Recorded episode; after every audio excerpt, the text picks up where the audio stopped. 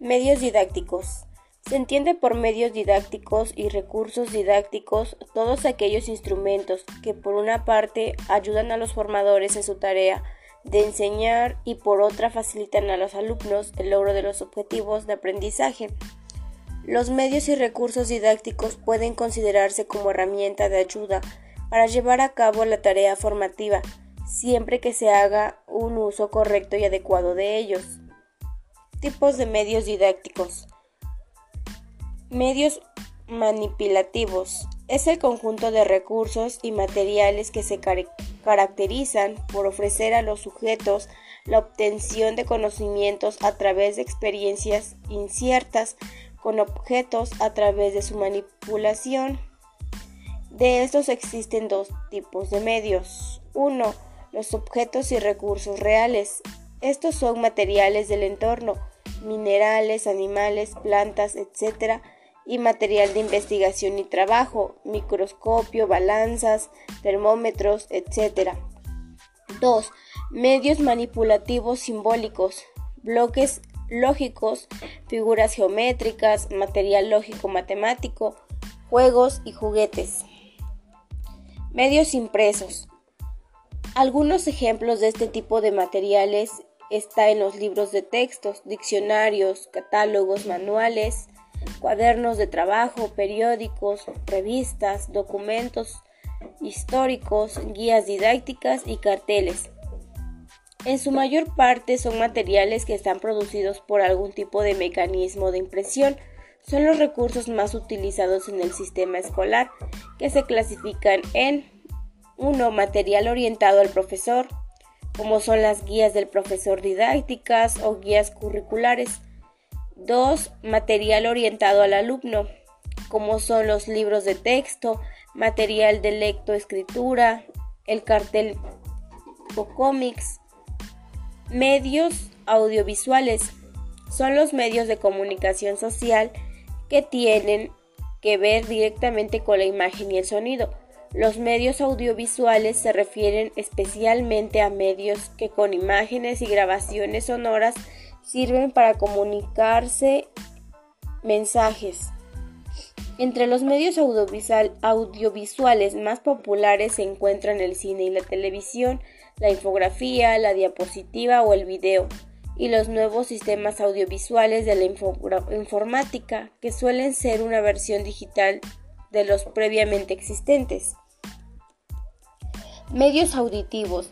Estos emplean el sonido para codificar la información que se encuentra en las categorías de los medios de enseñanza que utilizan el sonido en medios naturales. Estos se refieren a todos aquellos sonidos que se captan directamente de la experiencia o de la interacción con el ambiente. Algunos ejemplos son el sonido de las aves, los instrumentos musicales y los ruidos cardíacos o respiratorios. Los medios de enseñanza que utilizan el sonido en medios técnicos. Estos son, en este grupo se pueden emplear todos los recursos que permiten conservar el sonido para su posterior uso. Algunos son la cinta magnética, el tocadiscos, el cassette, los CD, la radio, MP3, etc. Medios digitales o informáticos son todos los recursos que representan las nuevas tecnologías de información y comunicación.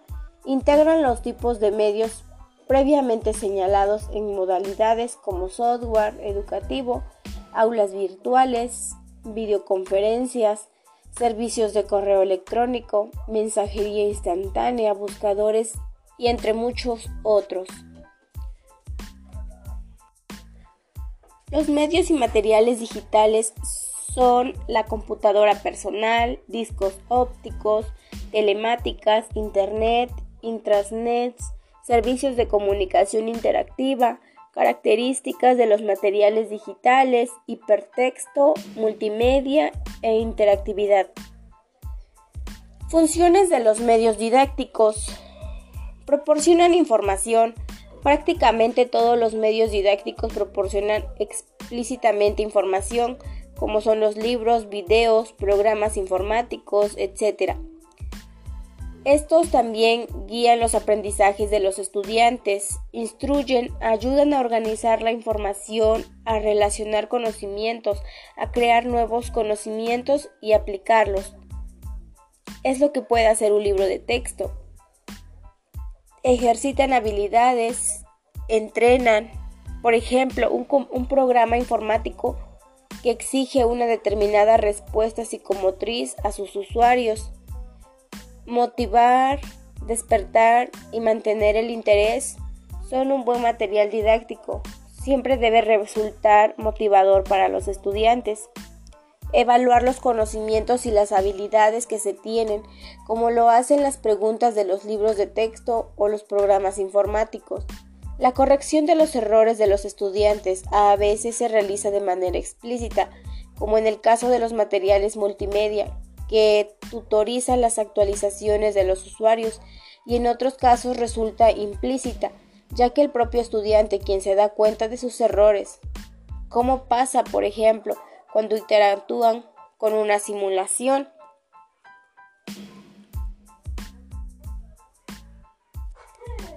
Modelos de enseñanza. Los modelos de enseñanza son un plan estructurado que puede usarse para configurar un currículo diseñar materiales de enseñanza y para orientar la enseñanza en las aulas. Características de los modelos de enseñanza. Basados en supuestos filosóficos y teóricos de la psicología en relación a la enseñanza-aprendizaje. Prácticas de larga data refinados a través de experiencias, son adaptables, pueden ajustarse a los estilos de aprendizaje de los estudiantes, están respaldados por un cúmulo de investigaciones académicas. Partes de un modelo de enseñanza. 1. Fundamentos. Sus componentes son la teoría y la base lógica, los resultados intencionados en el aprendizaje. 2. Características del proceso de enseñanza-aprendizaje.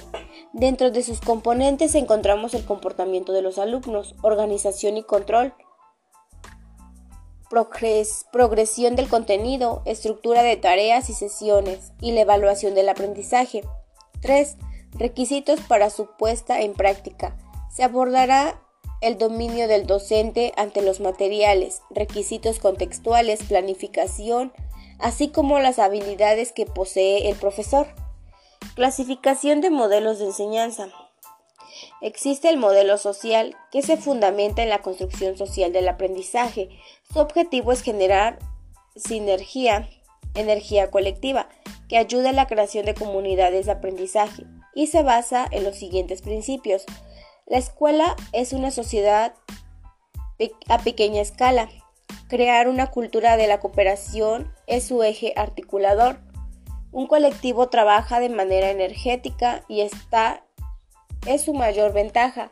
Si la sinergia da por resultado una comunidad, una sociedad de tipo cooperativo.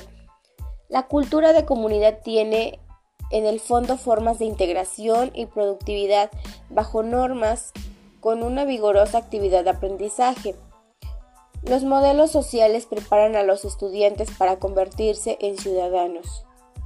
Modelo del procesamiento hacen hincapié en las formas de incrementar y comprender el mundo a través de la obtención y organización de la información, percibiendo problemas, generando soluciones y elaborando conceptos y un lenguaje que permita transmitirlos a los demás. Son útiles para estudiar al individuo y a la sociedad. Sus principios son la escuela tiene como misión cultivar el pensamiento y el intelecto humano.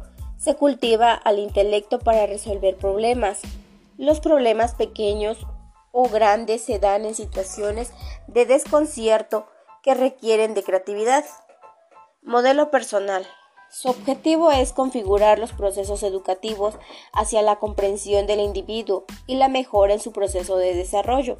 Su foco está en la perspectiva individual y en promover la independencia productiva. Modelo conductista. A partir de todo el cúmulo de investigaciones sobre el aprendizaje se deriva este modelo, cuyo fundamento es que los seres humanos modifiquen su conducta de acuerdo a los estímulos y retroalimentación que reciben del ambiente.